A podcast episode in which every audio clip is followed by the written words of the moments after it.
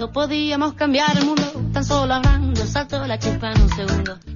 Aquí comienza Pan y Rosas, programa del Centro Social Café de Espacio en Radio Guiniguala, tu onda libre y comunitaria. Mami la pina tapay. Cada programa será conducido por uno de los colectivos que forma el Centro Social Café de Espacio.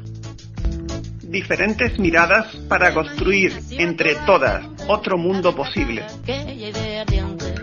Anticapitalismo, Feminismo, derechos sociales, antimilitarismo ecologismo social. y cultura crítica a muchas voces.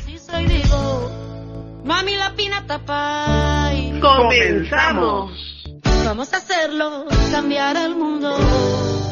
Mami la pina tapay. Podemos todos juntos. Mami la pina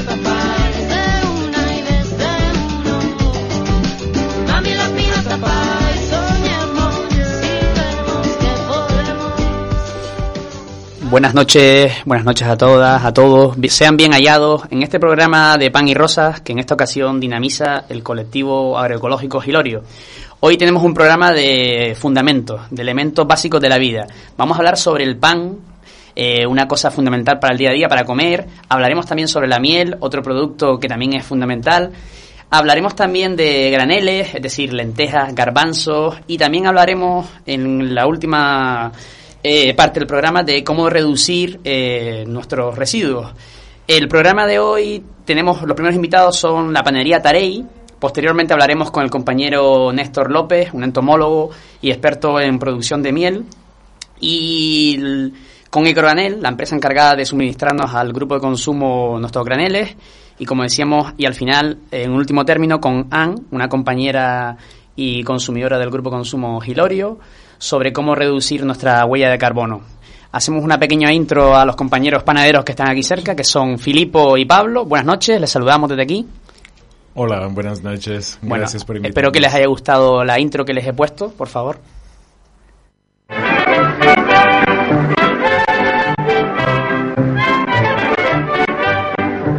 Panadero con el pan, el panadero con el pan, el panadero con el pan, el panadero con el pan.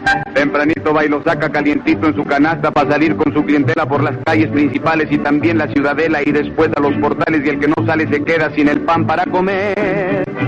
Diga si van pronto a salir, porque si no, para seguir repartiendo el pan, repartiendo el pan, repartiendo el pan Bueno, este ha sido la- el homenaje a los panaderos, un oficio con una larga historia y que en los últimos tiempos ha ido cambiando, pendulando a un modelo quizás más industrial. Pero la panadería que nos acompaña hoy quizás promueve otro modelo, la panadería Tarey. Buenas noches. ¿Qué tal, Filipo, Pablo? ¿Cómo están? Buenas noches, un placer estar aquí, gracias por invitarnos. También por aquí nos acompañan los compañeros del Grupo Consumo Fabián y Anne. ¿Cómo andan? Muy bien, y además vamos a tocar temas fundamentales en el grupo de consumo, que son los panes, la miel, eh, los aceites que no puedo, no puede tocarse hoy y los graneles.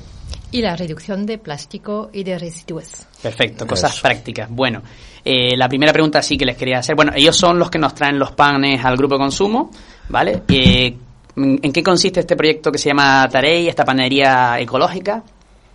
Bueno, eh, nuestra panadería abrió hace año y medio. Estamos ubicados en eh, calle La Naval, al 169, al final eh, de la isleta, cerca de la Plaza Rafael Becerra. Y somos una panadería artesanal ecológica.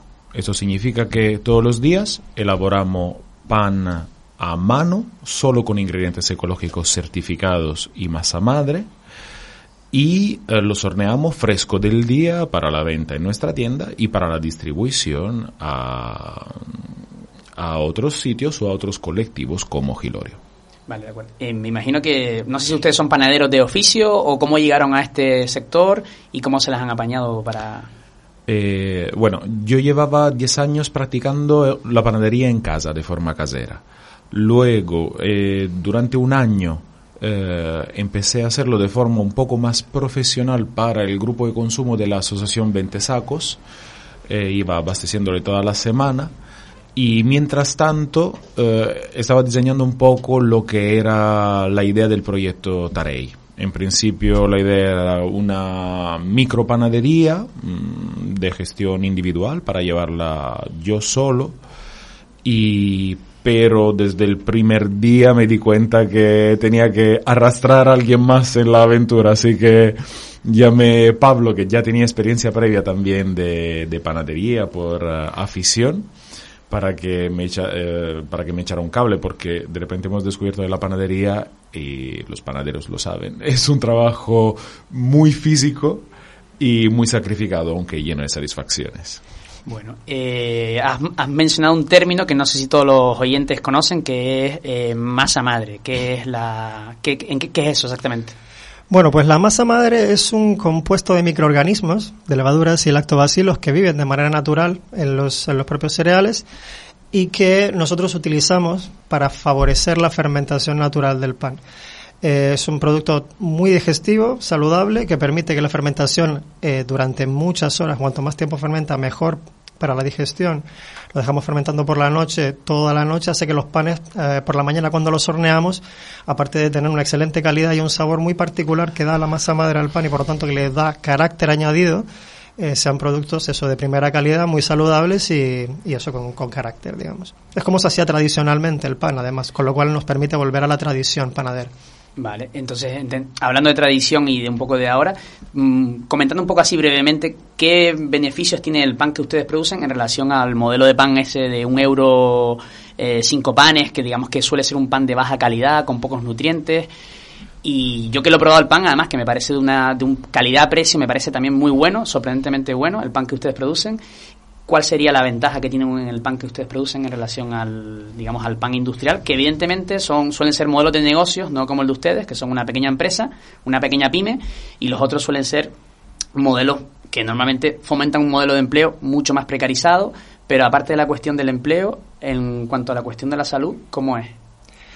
Bueno, pues básicamente para empezar, cualquier persona que se acerca a la panadería, lo primero que va a identificar cuando vea nuestros panes es que son vistosos, son contundentes, es decir, son grandes, son voluminosos, sacian, eh, mientras que los panes industriales muchas veces parece que no, no terminas de comerlo y ya tienes hambre de nuevo.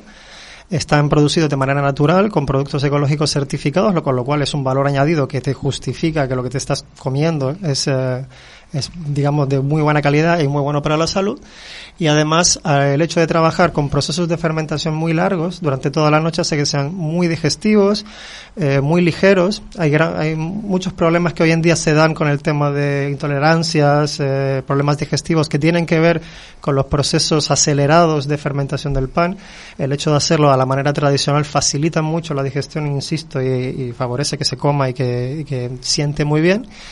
Y, y, aparte el placer, digamos, de trabajar con las manos, de hacerlo de principio a fin y, y bueno, y alimentar a, a, la gente, ¿no? Vale, parece que Fabián quiere hacer una pregunta sí. a los compañeros de Tarey. Desde el grupo de consumo Gilorio estamos muy satisfechos y muy a gusto con, con la llegada de vuestros panes y de vuestros productos porque antes eh, no teníamos todavía ninguna persona que trabajaran en los panes como lo están haciendo ustedes y estamos muy agradecidos.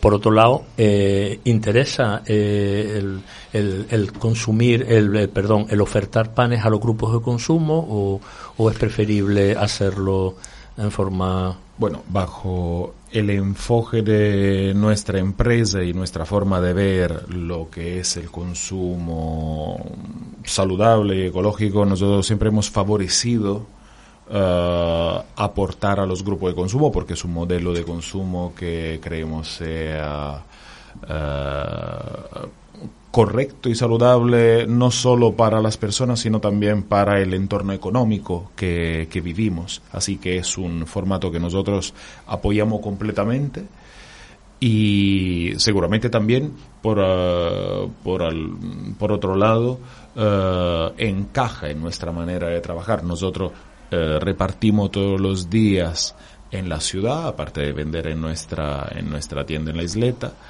y repartimos tanto a tienda como a restaurante y uh, faltan colectivos como el grupo de consumo Gilorio, o sea, realidades de eh, particulares que quieren consumir de una forma más consciente y más cercana. Así que para nosotros, nosotros encantados. ¿El reparto se hace en, una, en algún vehículo en específico o cómo hacen ustedes? ¿Cómo llega el pan a Gilorio? Nosotros utilizamos eh, una bicicleta con un remolque, es decir, lo hacemos todo eh, manualmente, con, la, con el sudor de nuestra frente y con nuestras piernas. Y es un placer, porque en una ciudad como Las Palmas de Gran Canaria llena de vehículos motorizados, pues y teniendo en cuenta que ahora la circulación por el carril bici es muy cómoda, sobre todo en la zona baja de la ciudad, pues eh, justamente para favorecer, para servir de algún modo humildemente de ejemplo, pues queremos apoyar el, ¿no? el, tipo de transporte en vehículos no motorizados, porque insistimos en que es una manera mucho más saludable de transportar las cosas. Muy bien. Bueno, muchas eh, gracias. Aquí tenemos como una especie de línea general de cómo se articula este proyecto, Tarey. Y al comienzo, antes, hablábamos sobre quizás una de las partes que también quizás está Hablamos de huella ecológica y uno de los problemas que hay en Canarias, corrígeme si me equivoco compañeros, es el tema de las harinas, ¿no? La producción de, semillas, aquí está muy mermada y ustedes están teniendo un contacto con un proyecto que se llama Tierra Fértil. ¿Nos podrían comentar un poco qué están trabajando, qué están pensando con respecto a las harinas? Sí. Eh, bajo nuestro punto de vista, eh, hay que producir cuanto más de forma local y actualmente en Canarias no se producen harinas de ningún tipo, menos que menos ecológicas, con lo cual de momento nuestra producción cuenta con harinas ecológicas de excelente calidad que proceden de península, pero desde el principio, desde nuestros comienzos, eh, hemos trabajado con la asociación Tierra Fértil que ha rescatado del banco de semilla del, eh, del Cabildo eh, y con aportaciones particulares también, variedades de cereales autóctonas de la isla.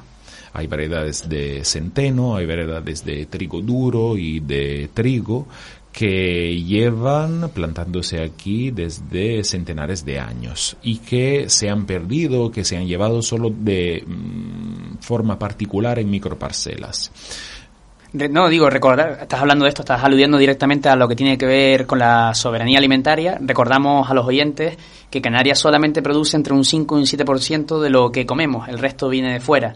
No, quizás por eso la importancia de este tipo de proyectos. Perdón, Filipo, no. No, no, has hecho muy bien hacer hincapié sobre este tema porque es fundamental, eh, yo creo, fomentar la producción. O sea, sobre todo eh, para quien trabaja a diario con productos que vienen de fuera, eh, es importante lanzar el mensaje de que hacen falta productores, hacen falta gente que se anime a ofrecer su tierra y su trabajo para producir lo que consumimos aquí.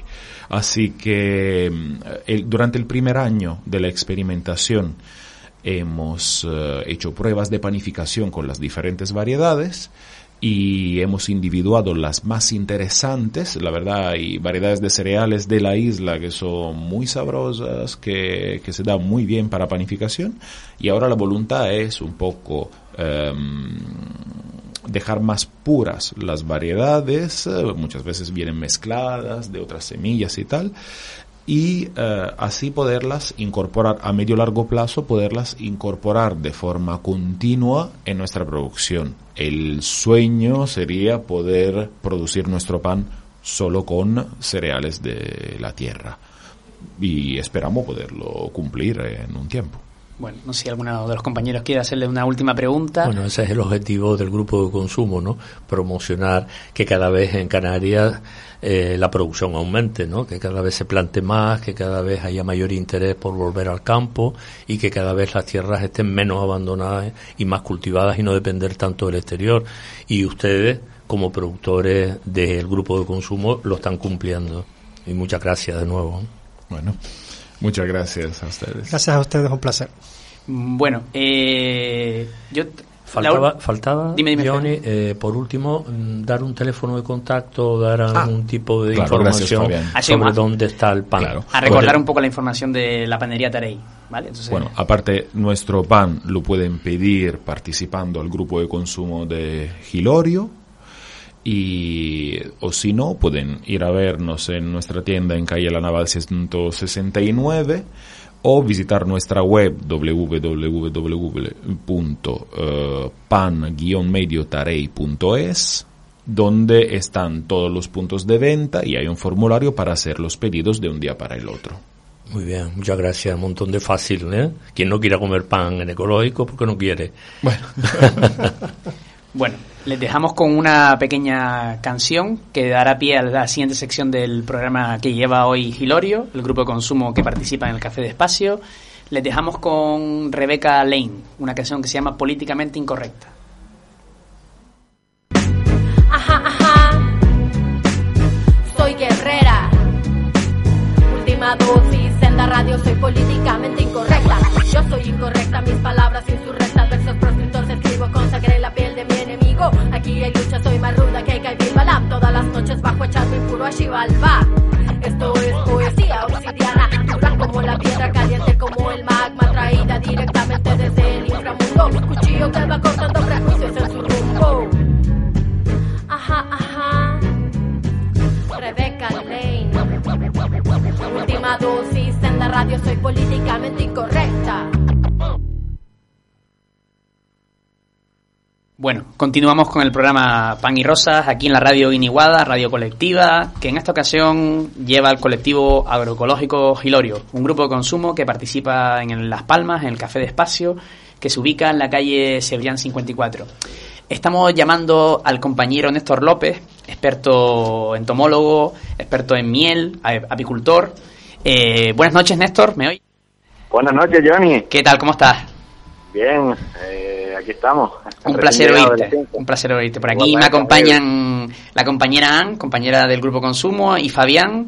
Eh, oye, una cosita, vamos a hacerte un poco de promo, que sabemos que ambas tenemos aquí, eh, participamos en el proyecto Radio Iniguada. Tú tienes un programa los viernes, ¿no? ¿Nos puedes comentar de qué va tu programa y cómo se llama? Sí, bueno, muchas gracias, Johnny. Un saludo a todos los compañeros que están ahí en el estudio de Radio Iniguada. Saludos, Eh, Néstor. Saludos. Eh, bueno, eh, yo sí, bueno, el programa se llama La Simiente. Es un programa mm, que viene un poquito a, a dar un poquito de voz, ¿no? A agricultores, ganaderos eh, de Canarias, a proyectos relacionados con, el sector primario. Y bueno, eh, viene un poquito, pues, eh, como eh, consecuencia de yo me establecí como agricultor. Bueno, yo soy biólogo, como, como bien dijiste en la presentación. Eh, pero hace unos años pues eh, comprendí que difícilmente iba a poder vivir de la investigación si no era ligado a un centro de, o sea, a una universidad o algo así. Entonces a base de proyectos era complicado. Entonces como otros muchos canarios así también con estudios y tal, pues empezamos a mirar al campo, ¿no? Y yo me establecí en el 2017 eh, con otros compañeros también y bueno, del 2017 hasta ahora pues eh, soy agricultor a día de hoy, apicultor también, o sea, ganadero. Bueno, el programa de radio, pues ya veníamos rumiándolo. Yo tuve una experiencia de radio también hace unos años con la Lucha Canaria y ya venía rumiándolo desde hacía bastante tiempo y la verdad que en Radio en Iguala como en casa. Bueno, entonces los viernes a qué hora te podemos escuchar?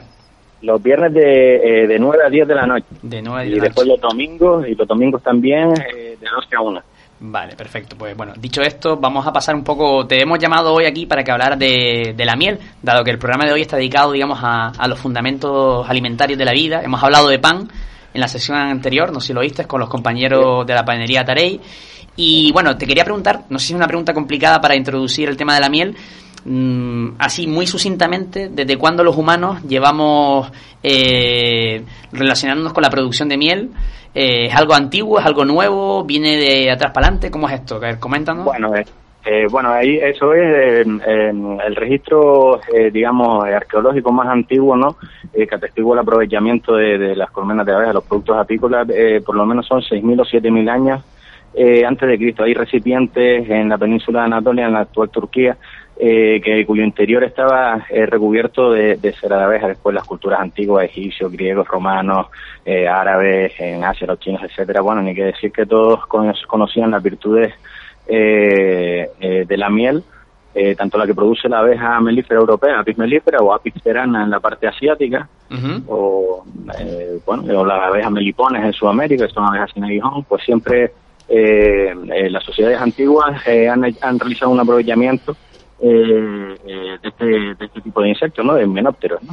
Y aterrizando un poco en Canarias, después de esta descripción, eh, digamos, eh, nuestros antepasados aborígenes practicaban o no la apicultura y, y, cómo ha sido la evolución en los últimos siglos, si nos puedes comentar también brevemente. Es un, es un debate apasionante, ¿no? A, a, nivel genético, bueno, sabemos que hay algo aquí, hay unos un haplotipo eh, particular, ¿no? Eh, que genéticamente está, está caracterizado, ¿no? Eh, que sugiere que, aquí hay eh, la abeja melífera pues lleva eh, cientos de miles de años, ¿no? Esto significaría que pues estaba aquí cuando llegaron los primeros pobladores de Canarias, que hay que, eh, si bien el registro arqueológico no hay evidencia de momento, porque hay mucho por hacer todavía, ¿no? Eh, no hay evidencia alguna todavía del uso de productos apícolas por parte de los antiguos canarios, eh, sí es verdad que no se puede descartar, porque varios motivos. En el continente, eh, cuando ellos llegan a Canarias, ya se practicaba la apicultura desde hacía miles de años. Cuando llegan a Canarias, sabemos que ya en Canarias habrían colmenas silvestres de abejas, por lo tanto no es descartable que las poblaciones humanas que arribaron a Canarias pues hicieran uso eh, de los productos que ofrecían esta, estas colmenas silvestres, digamos. Y después hay otra cosa interesante que es en los repartimientos de tierra después de la conquista, eh, uh -huh. se ceden, eh, parece que preferentemente a los naturales, eh, los mejores terrenos para, para practicar la apicultura. Entonces sugiere como que eran, que eran buenos en esta actividad, ¿no? Vale, y en, en, este contexto, si nos puedes también un poco aclarar o clarificar que, que, si hay una abeja canaria, si la abeja canaria existe, por las personas que digamos, podemos, nos pueden estar oyendo personas que no tengan ni la más, ni más, la más remota idea de, de abejas, ¿hay una abeja sí. canaria? Sí, exactamente, eso es lo que estaba, estaba comentando. Hay unos marcadores moleculares que sugieren que hay eh, un, una abeja eh, melífera, apis melífera, eh, no llega a ser considerado eh, una, una raza, ¿no? Pero sí eh, es un, un que se llama. Hay varios marcadores que sugieren que hay eh, que hay una abeja negra canaria. Eh, ¿Cuál es el problema? Que claro, eh, desde la, o sea, la abeja originaria, pensemos que si lleva cientos de miles de años aquí en Canarias, cuando empieza la conquista y empiezan a traerse abejas de, de, de Europa y de otros lados, pues ya empieza a hibridarse, ¿no? Digamos un poquito eh, la, eh, la la, abeja local, ¿no? Claro, claro, exacto. Entonces, bueno, eh, hoy en día eh, hay un proyecto de recuperación que empezó en La Palma hace muchos años, eh, recuperando la abeja local, la abeja negra canaria que se llama, y, y, bueno, que en Gran Canaria también lleva unos años ahí peleando y bueno, como, hay un proyecto muy interesante, en Gran Canaria también tenemos una escuela de apicultura, eh, en Tenerife también está la Casa de la Miel, hay gente en La Palma trabajando, gente en el resto de islas trabajando, y bueno, es un poquito empoderar a los apicultores, yo creo que se trata un poquito de empoderar a los apicultores y un poquito que, el sector, eh, pues, eh, digamos, eh, retroalimente esa actividad de conservación de la, eh, de la abeja local y de la... Sobre eso te quería preguntar ahora, ¿cómo es el sector eh, de la apicultura? ¿cómo, ¿Cómo está en la actualidad? Así un poco para ir aterrizando más, digamos, al presente. Sí, y no también... Sé si han... dime, dime, perdón. No, no sé si habían visto una noticia que salió días, eh, días atrás eh, de un montón de fraudes que se descubrieron en mieles de Gran Canaria. No, coméntanos, por favor. Eh, sí, bueno, pues, eh, bueno, parece que, que, bueno, se detectaron, se hicieron, se hizo una campaña desde, desde el gobierno de Canarias eh, por el fraude en las mieles y se detectó mezclas de mieles que se vendían como mieles canarias que realmente eran mezclas con, con otras mieles de otros lados o directamente adulterar con sirope y con, con otra con otra sustancia, una, no, una, noticia reciente. Vale, pero el sector en general, a pesar de estas tristes noticias, sí, ¿cómo se encuentra? No. Digamos, ¿hay, ¿la apicultura tiene salida, puede vender o todavía se encuentra, digamos, como un elemento residual, no. un hobby? ¿Tiene salida profesional? ¿Un apicultor que, puede vivir de lo suyo? Hay que, hay que diversificar. Aquí en Canarias eh, hay que ver que las explotaciones apícolas aquí en Canarias son eh, muy diferentes como las que pueden haber en otros sitios, por ejemplo, en, en en Europa o en, vale, aquí en Canarias tenemos una orografía eh, que complica mucho la, las explotaciones, eh, digamos, transhumantes, ¿no? De coger 100 colmenas, llevártelas de aquí para allá, aquí en camión, pues imagínate, ¿no?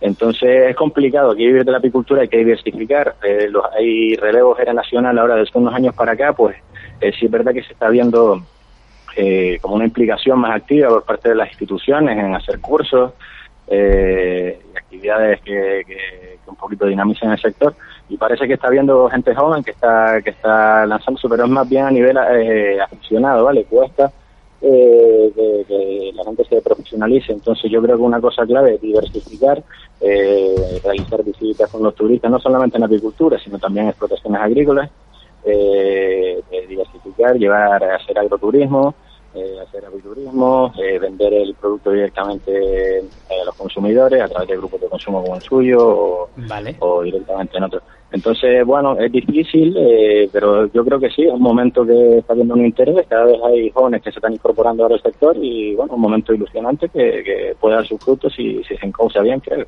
Pregunta, antes de que Fabián, Fabián quiera hacer una pregunta, pero te voy a hacer la última comentario que también tiene relación, digamos, transversalmente con todas las preguntas que le estamos haciendo aquí a los compañeros entrevistados. Digamos que en las sociedades industriales, todos estos productos, como pasa con el pan, que, ¿no? que son productos que pasan de ser fundamentales, sanos, a ser fundamentales y tóxicos, si en la miel se da una correlación, digamos, estamos consumiendo, cuando estamos hablando de mieles no artesanales, no ecológicas, productos que no son buenos para nuestra salud. Efectivamente, eh, eh, así es. Eh, vamos a ver, estábamos hablando de los, los jóvenes sí, también tenemos un problema, la apicultura es dura, los años vienen malos, el cambio climático, ya no, las floraciones están siendo mucho menores, los ecosistemas están muy alterados, ya no hay floraciones como las que había antes, entonces es difícil la producción de miel cada vez está más complicada, los agroquímicos, los venenos en Canarias con la famosa ley del vasito de yogur, que aquí se dosifica con todo con el vasito de yogur, los venenos y todo. Entonces, los agroquímicos, eh, tenemos un montón de dificultades, ¿no? Eh, y bueno, en la miel, pues sí, ya lo que estamos hablando, los agroquímicos, eh, herbicidas, insecticidas, etcétera, bueno, hay unos residuos que quedan ahí también. una de las mayores plagas que tenemos los apicultores es una garrapatita chica que se llama barroa, ¿vale? Que se pega a la vez, entonces hay que combatirlo, ¿vale? Pues los, eh, los productos que tenemos a nuestra disposición, hay muchos ecológicos, los agricultores utilizamos ecológicos, pero hay otros que dejan residuos, el residuo, claro, queda en la cera, como es una grasa, en la, en la, en la cera pues queda todos los, residuos químicos. Y, bueno, eh, depende, yo recomiendo a la gente que conozca, que conozca al apicultor, no es tan difícil, en Canarias eh, bueno, hay poco más que mil apicultores, y bueno, si interese eh, un poquito por el trabajo que realiza y conociendo al apicultor ya sabes más o menos eh, qué miel vas a tener. Vale, perfecto. No sé si ahora Fabián te quiere hacer una eh, preguntilla para ir terminando la... Hola, Néstor. Buenas, Fabián. Mira, que viene a colación un poco con lo que te acaba de preguntar Johnny, ¿no? Desde el grupo de consumo agroecológico Hilorio, pues lógicamente estamos también interesados por la miel como con el resto de las cosas que vienen de nuestra tierra, ¿no? Eh, la miel, eh, bajo el punto de vista ecológico, es diferente en el tema de la salud con, en relación a las mieles industriales. Sí, sí, eh, vamos a ver, lo que fundamentalmente lo que hace que, que, tu miel sea ecológica, hay varios factores, ¿no? El determinante es la cera, ¿vale? El uso de la que estamos hablando, los apicultores estamos utilizando una cera que es la que compramos para introducir en nuestras colmenas y que las abejas la tiran. A pesar de que la cera es un producto que ellas eh, fabrican con unas glándulas abdominales, tienen cuatro pares de glándulas ah, en los termitos abdominales, eh, con los que ellas eh, fabrican las ceras, ¿vale? Pero para acelerar el proceso, los apicultores les ponemos cera, ¿vale? En los cuadros, en los colmenas, para que ellas las estiren y, y que produzcan más miel. Entonces, esta cera ya viene cargada de eh, de químicos, es lo que estamos hablando. O sea, estamos poniendo las abejas en, un, en una casa llena de químicos, ¿vale? En, la, apicultura ecológica, eh, la cera tiene que ser o bien de origen ecológico, ¿vale? O bien producida por ellas. ¿Vale? Lo puedes hacer de manera gradual. Ellas, como dije antes, pues fabrican su propia cera. Entonces tú eh, no, no les pones la cera industrial que se les pone, ¿vale? Entonces eso es uno de los factores y otro los tratamientos contra el navarro, que son Entonces... orgánicos a base de timol, fórmico, sálico, etcétera, son todos orgánicos, están autorizados. Y después también las distancias. No puedes poner un colmenar ecológico al lado de una autopista o al lado de una eh, térmica, por ejemplo. Okay. que ser, Entonces, eh, Néstor, a la hora de a la hora de, comprar miel que sea ecológica o que sea local, ¿cuál es la diferencia? ¿Está puesto en el envase o, o cómo, cómo el, el consumidor? Mieles ecológicas, mieles ecológicas tenemos muy poquitas. Tenemos muy poquitas mieles ecológicas en Canarias. Aquí tenemos la abeja del guanche de, de los hermanos de los hermanos validos y ya está, ¿no? Okay. Eh, o sea, ecológico tenemos muy poquito en Canarias. es una cosa, es una dificultad eh, y que hoy en día es difícil, está muy complicado. de todas maneras, todos los agricultores hoy en día utilizan mayoritariamente productos orgánicos en sus colmenas, porque funcionan muy bien, no crean resistencia. Los químicos ya está demostrado que no, no, crean resistencia, contaminan la miel, contaminan la cera, hacen vivir a las aves en un entorno hostil. Eh, o sea, es una cosa totalmente eh, eh, a extinguir, digamos. Bueno, yo creo que nos has aclarado un poco las dudas básicas que tenemos, digamos, de los orígenes de la miel, de cómo está la situación. Se quedan muchas cosas en el tintero, ¿eh? me quedo con la ganas de A ver, esto daría por un programa entero. daría por un programa entero. Pero bueno, yo lo último que te quería comentar, para si alguien que nos está viendo y que lleva tiempo que esté purulando la idea de intentar aprender a la apicultura. Si tú habitualmente creo que estás haciendo cursos de iniciación, ah, sí, si tienes alguno pronto así para que la gente... Precisamente, gracias, gracias por, por recordármelo. Este, este sábado y este domingo eh, hacemos un curso de apicultura, curso básico de apicultura. Eh, se, hará la parte teórica en la Casa de la Cultura de Guía, eh en horario de 10 a 2, de 10 a 2 haremos la parte teórica y el domingo de 10 a 2 será la parte práctica, ¿vale? Lo organiza el Colegio Oficial de Biólogos en colaboración con el Ayuntamiento de Guía. Vale. de acuerdo. Yo sabía que algún eh, curso estabas planificando porque estás siempre que no para. En la página del Colegio Oficial de Biólogos de Canarias se pueden hacer las inscripciones al curso y bueno, el curso pretendemos que sea, es una cosa, empezamos el año pasado a realizarlo y bueno, en vista de que hay varios cursos gratuitos y este pues de pago, eh, pues la verdad que es una responsabilidad, ¿no? El, tratar de, dar contenidos interesantes, diferentes y que a la vez complementen a la oferta existente, que no es poca. Y bueno, pues la verdad que el año pasado salió muy bien, eh, varias, varios de los alumnos pusieron sus colmenas, a día de hoy tienen sus colmenas y la verdad es muy gratificante y muy necesario y toda la gente que, desde un sitio a otro pues está apostando por la formación y por la tecnificación del sector apícola y agrícola y ganadero, pues eh, adelante, hay que apoyar esas iniciativas y a ustedes también, gracias por estar ahí y difundirlas. Bueno, muchas gracias Néstor. Néstor, vamos concluyendo la entrevista. Ya tenemos en la mesa del programa de Gilorio pan, que lo vamos a aderezar con rica miel canaria, si es posible, y ecológica poquito a poco. Muchas gracias Néstor por lo que nos has contado. Gracias Néstor. Gracias, un abrazo para mí. Me gusta cada día más, estés donde estés, que siempre estés pensando en el sonido de mi olla express. Y es que no me canso de los potajes de garbanzo. Y es que no me canso de hacerte potaje de garbanzo.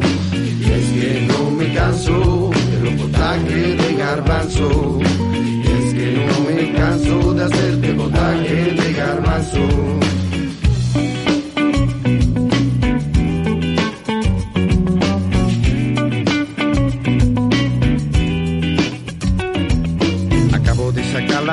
A pasear. Ahora me pondré la radio que tengo que fregar. Tú no toques nada y túmbate en el sofá Voy a conquistarte, hoy vuelvo a cocinar. Me gusta que me día más, estés donde estés, que no te quites de la cabeza el sonido de mi olla fresh. Y que no me canso de los potajes de garbanzo. Y es que no me canso de hacerte potaje de garbanzo. Y es que no me canso de los potajes de garbanzo es que no me canso de hacerte potaje de garbanzo. Lucharé,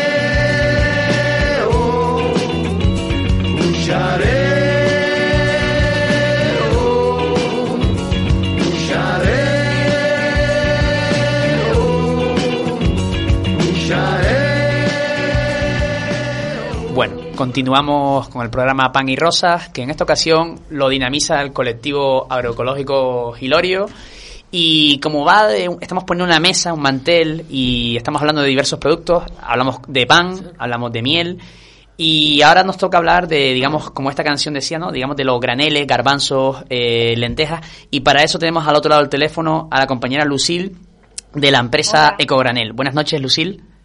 Hola, buenas noches. ¿Qué tal? ¿Cómo andas? ¿Qué tal? Por aquí te saludan los compañeros AM Ah, esto parece un poco, hemos pasado de... Hay dos compañeras francesas, ¿no? Tú eres francesa, ¿no, Lucille? Sí, sí. Y aquí tengo a mis, muy cerquita mía a la compañera Anne, que participa en el grupo Consumo. Hola, bonsoir. bonsoir. Y a Fabián, que os va, digamos, a entrevistar un poco en qué consiste el proyecto que ustedes tienen que se llama Ecogranel. Te paso con Fabián. Exactamente. Hola, Lucille, ¿qué tal? Hola, Fabián. ¿Cómo van esos niños? ¿Están dormiditos ya o qué? Sí, ya casi. El más grande sí, el otro está con el padre. Pues se oye muy bien, afortunadamente, se oye muy bien la conexión. Mira, eh, eh, comentarte eso, que ustedes son nuevos en el grupo de consumo Gilorio, llevamos prácticamente un mes nada más y estamos encantados y muy a gusto con la producción que nos están trayendo al grupo de consumo. ¿no? Queríamos saber un poco qué es esto de los graneles, por qué son tan importantes en la alimentación y, y qué son los ecograneles, qué diferencia hay entre el granel normal, la garbanza, la judía, la lenteja de toda la vida normal, que vienen envasadas incluso con, con plástico, a la maravilla que están produciendo ustedes o que están ofertando ustedes, ¿no? ¿Qué diferencia hay? ¿Qué son los ecograneles? Bueno, ecogranele viene de ecológico y granel, entonces ahí ahí dice todo, ¿no? Que vendemos producto a granel y ecológico, certificado ecológico. Entonces, después en la familia de los graneles hay muchas cosas que se pueden vender a granel, como lo dijiste, todo lo que son las legumbres, eh, garbanzo, lenteja, nosotros tenemos hasta los chochos de galdar, eh, chícharos de Lanzarote, ¿no? Y también hay la, hay la familia de los frutos secos, frutas deshidratadas, los granos de cereal, como el trigo, eh, la quinoa, bueno, que eh, hay una amplia gama de productos a granel, ¿no? Y todo lo que dice, que es sin, sin plástico, ¿no? Que se puede comprar sin plástico y con la cantidad que uno elige, según su familia, según su, su lo que le apetece, si quiere probar o, o si está acostumbrado a, comer mucho, pues ahí está, se puede coger lo que quiere. Muy bien. ¿Y cómo surgió esta idea, eh, Lucille? ¿Cómo surgió la idea Pues- de empezar a, a producir o a, o a servir graneles? Bueno, nosotros sí servimos lo que dice, servimos los productos a granel. Pues realmente llevamos un añito con el negocio, pero antes existía la tienda, llevaba un año y medio y fue como un poco un sueño hecho realidad porque nosotros que nos fuimos a vivir a Francia, pues eh, eh, estaba un poco la gente más concienciado, ¿no? De, de consumir a granel para el tema del plástico y entonces a mí me volvimos nos costó un poco eh, volver a comprarme en plástico y, y me enteré por casualidad que el, puesto que estaba en el mercado de Vegeta se traspasaba y decidimos lanzarnos en la aventura porque me gustaba mucho mucho esta idea de, de vender a granel para para ofrecer esta alternativa que hace falta no para cambiar los hábitos tener una alternativa para consumir diferente O sea que los graneles, los graneles Lucille se pueden conseguir en, en el grupo de consumo ecológico, perteneciendo a él y comprándolos por ahí. Y también tienen un puesto en el mercado de Vegeta, ¿verdad? Eso es, eso. Sí, intentamos ofrecer a más gente posible. De momento, eh, pues en el mercado de Vegeta, de lunes a sábado. Después con ustedes, con Gilorio, que sería ahí una vez al mes. Y después mm, también que nosotros somos del norte, pues llevamos pedido allá, mm, de paso, eh, dos veces en semana. Ojalá podríamos un poco ampliar la oferta eh, al- acercándonos a los mercadillos de diferentes municipios, pero ahora con la familia que con el pequeño y tal, pues no puedo, no podemos todavía ah, ofrecernos hasta ahí, pero nuestro objetivo sería, ¿no? Poder ofrecer cada vez a más gente posible eh, Muy bien. eh, comprar a granel. Bajo el, el punto de vista y la, el tema del- de la filosofía o de la actitud que tiene el grupo de consumo Gilorio, es intentar comprar o consumir local. Esa es una de las bases que tenemos dentro del grupo, ¿no? Pero parece ser que con los graneles tenemos problemas, ¿no? Porque eh, cuéntanos un poco qué ocurre, ¿no? Que no se plantan. Sí. ¿Qué ocurre? ¿Por qué, por qué hay graneles que no vienen de tan lejos? Porque estamos un poco en contra de esa filosofía, ¿no? No porque tengamos Claro. nada en contra de esos países, ni mucho menos, pero nos cuesta mucho comprar cosas que vienen de, Sí, de sí, Latinoamérica. complicado. Eh, sí, sí, no, estoy totalmente de acuerdo. eh, es complicado conseguir, mm, vamos a decir que la gente está acostumbrada a comprar productos sin mirar el origen, ¿no? En los supermercados y entonces piden siempre productos que, que no sean locales. Nosotros intentamos elegir los productos o lo más cerca posible, tenemos una, una, unas cuantas cosas de aquí, de las Islas Canarias. ¿Qué es lo que tienen de aquí, de Canarias? De Canarias, bueno, según la temporada, porque hay que decir que todo también depende de la temporada, hay que volver a consumir mm, por temporada, que no podemos pedir a la gente, mm, a los productores que producen para todo el año, porque eso depende de, la época.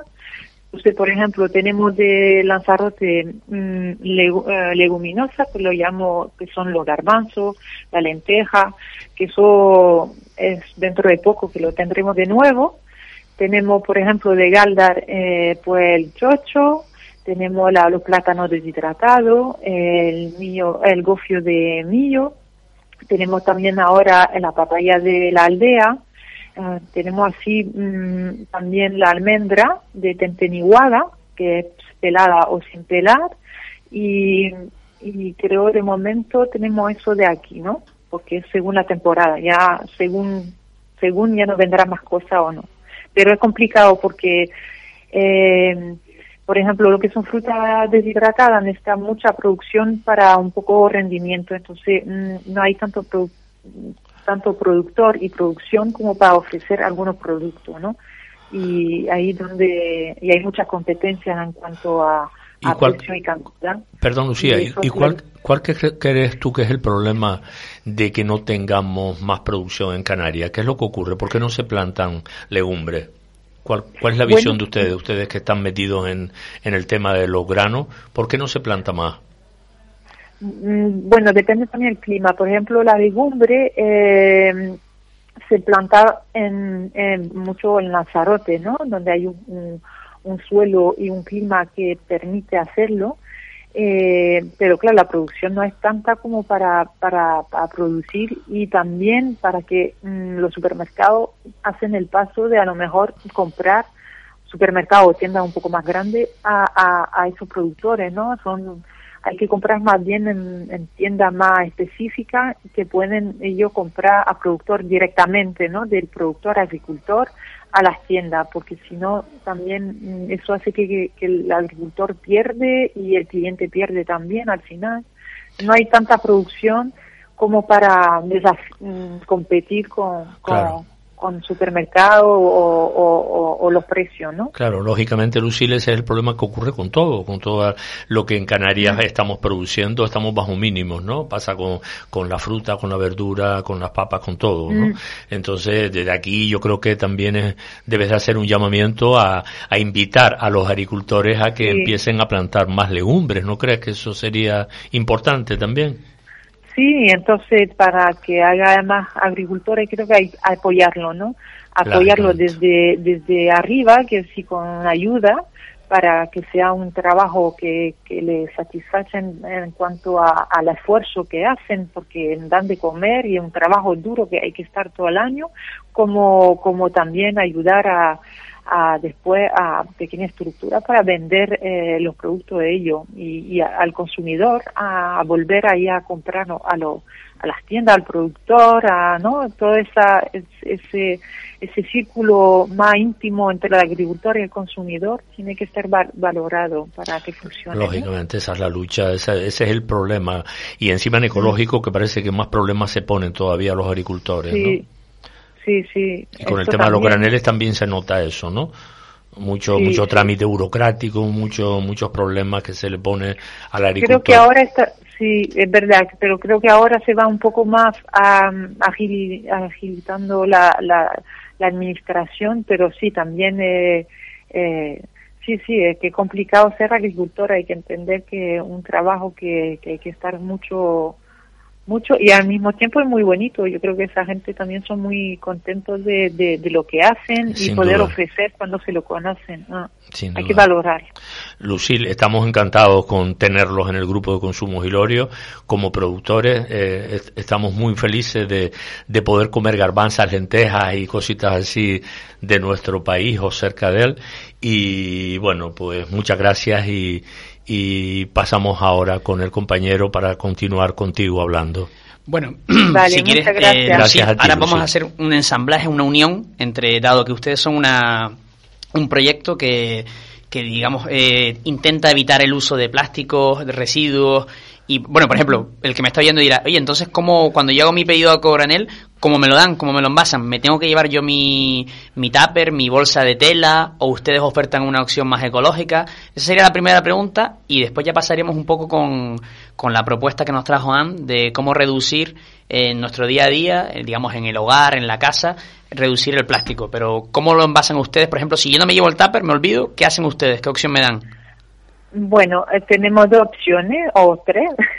tenemos la opción de los cartuchos de papel, que como antes, que mm, usted me dice la cantidad y yo lo pongo en el cartucho y se lo puede llevar. Y también puede volver con el cartucho vacío reutilizar este cartucho de papel. También tenemos mm, a disposición de forma gratuita eh, tarros de cristal que, que la gente deja y se lleva y lo puede coger y, rellenar de, los productos que quiere llevarse y también mm, vendemos bolsitas de tela por si mm, que después ya lo tiene para su casa y lo puede reutilizar de forma eh, hasta que se rompe, ¿no? Que, que no hay que no hay problema en volver a usarlo un montón de veces para para comida, ¿no? Vale, digamos que son las propuestas nuevas de toda la vida, ¿no? Digamos que muchas veces no estamos descubriendo nada, sino que estamos saliéndonos un poco otra vez de los márgenes de la sociedad de consumo, en la que todo se hiperplastifica, en la que todo viene súper envuelto, en la que se utilizan técnicas como el jumping, en la que el precio final es bajado por encima de su costo final para que el agricultor mm. se vea obligado un poco en negociaciones. Lo hemos visto en la última huelga de agricultores y agricultoras, que el sector está nuevamente siendo asediado por por digamos cantidad de del gran capital, pero bueno, vamos a pasar ahora al pequeño capital, al mundano, y si quieres te invito a que te quedes y participes en este debate y en las propuestas que nos va a traer ahora la compañera Anne. Anne, buenas noches, ¿qué tal? Buenas noches, muy bien. Eh, eh, digamos que eso, yo tengo dudas. Yo también soy de esas personas que intento reducir eh, mucho mi, mi, plástico en casa, pero no sé si lo estoy haciendo bien. Es verdad que todavía saco, pues, a pesar de que separo, reciclo y no me siento culpable por, por no poder hacer otras cosas, pero sí que quería un poco trucos, ideas que estamos haciendo mal o qué propuestas nos traes tú.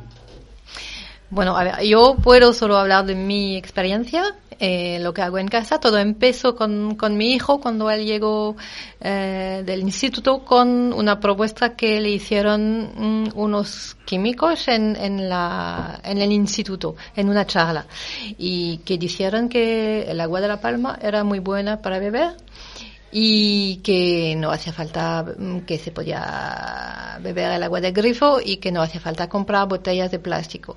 Y dijo, muy bien, empezamos así. Y empezamos a quitar todas las botellas de plástico. Y luego quitamos todas todos los envases de, de los yogures y cremas que hago yo. Ahora y, y, así poco a poco es un proceso, no, no vas a llegar al residuo cero en, en un día, pero poco a poco hay que, algún día te dices, esto lo quito, y te acostumbras, te organizas y poco a poco llegas a, a reducir drásticamente el, el, el, volumen. tampoco te voy a decir que estoy a cero, no, no, no puedo. Pero lo reducí mm, más de la mitad, mm, tres cuartos creo, más o menos. una de las claves sería, digamos, también empoderamiento en cuanto a conocimiento, ¿no? Es verdad que muchas veces compramos productos, mm, yo me he puesto un poco con el tema de los productos de limpieza en el hogar, y también son productos muy sencillos que puedes elaborar, reutilizar, digamos, y a veces también eso, si no sabes muy bien cómo hacer ciertas cosas básicas, en Internet hay cantidad de manuales de productos que funcionan muy bien, científicamente, nada de parafernarias así New Age, sino que tienen su comprobación bacteriológica y demás, que también te pueden permitir, no sé si tienes, incorporas alguno de estos trucos o no en tu hogar. en el baño es, es algo tremendo. Ahora uso para todo, para el pelo, para la piel, para y toda la casa para limpiar yo tengo solo el jabón de Marsella, un cubo de jabón de Marsella. Vacié todos los armarios y funciona muy bien.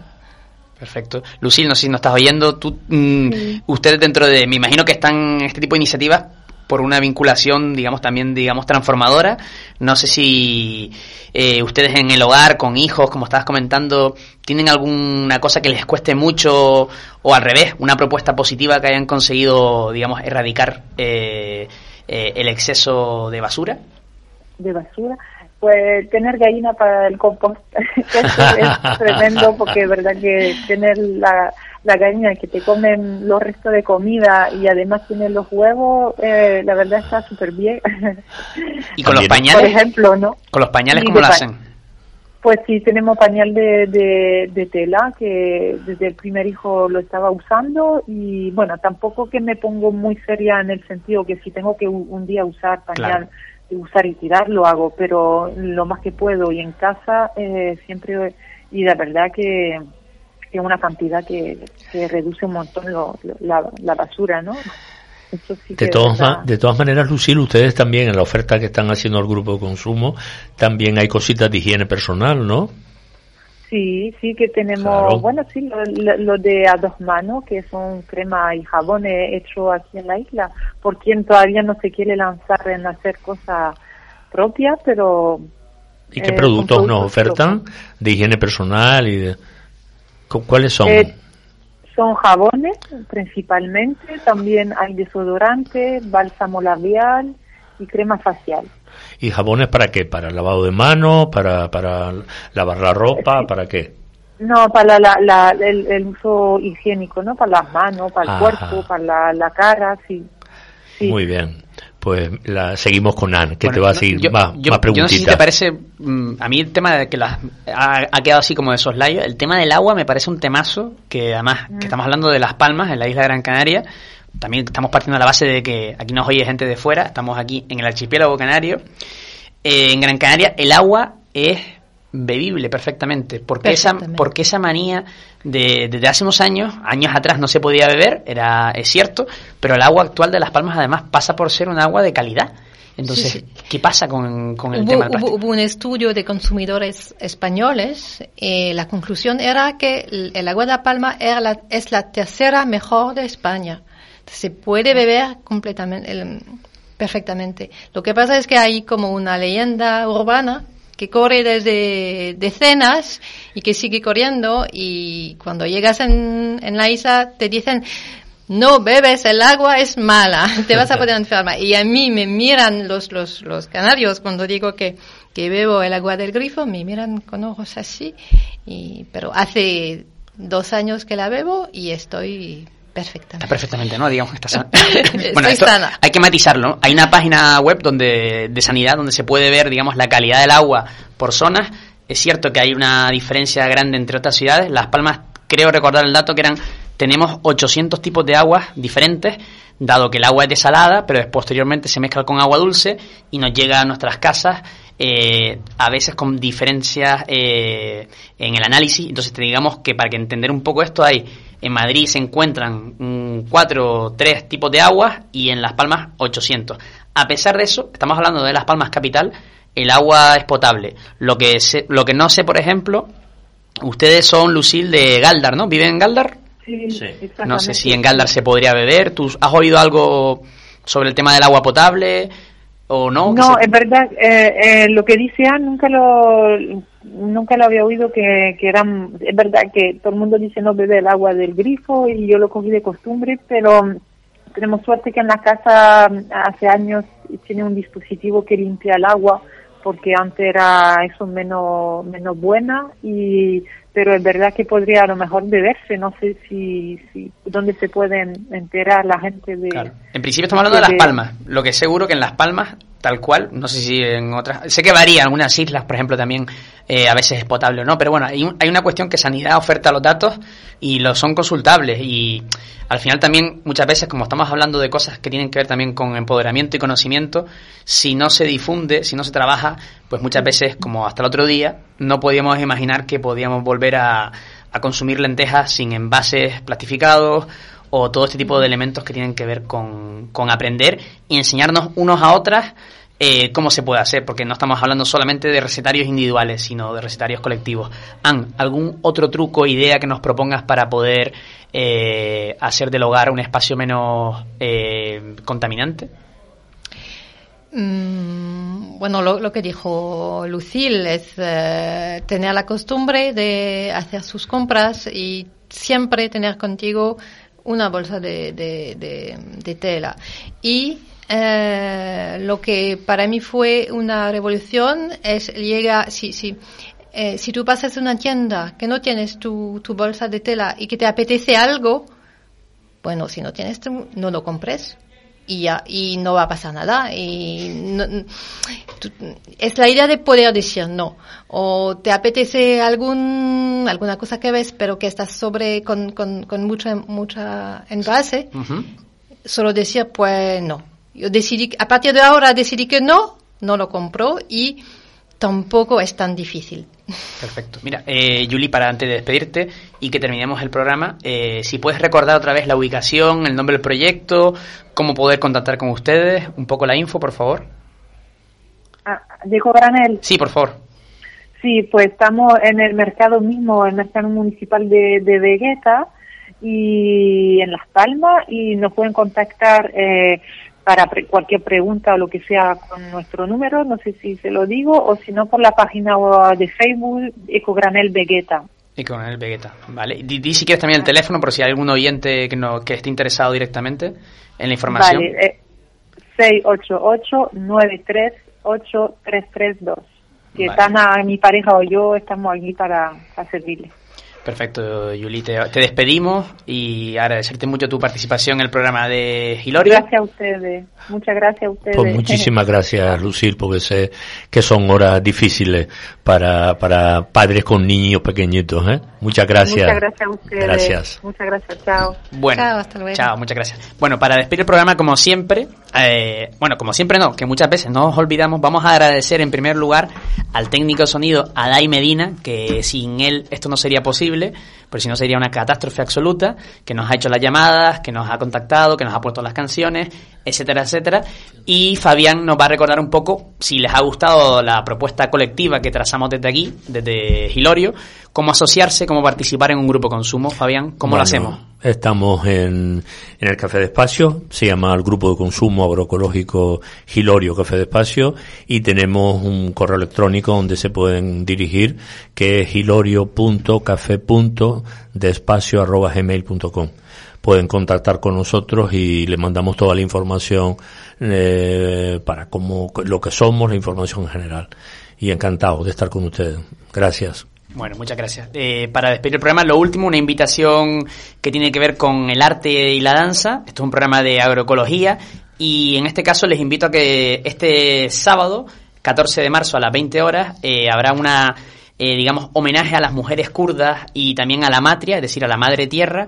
Eh, el proyecto lo llevan a cabo Mariana y Claudia Medina, eh, Mena, perdón, que son bailarinas y lo harán en la calle Cano, esquina Travieso en Las Palmas. Digamos que tiene que ver, como decíamos, sobre la madre tierra, pero en este caso bailando. Nosotros hemos hecho un programa hoy eh, pensando en la mesa, en el comer, en el día a día, que también es revolucionario. Sin más, agradecerle a todos los oyentes eh, su paciencia y su interés.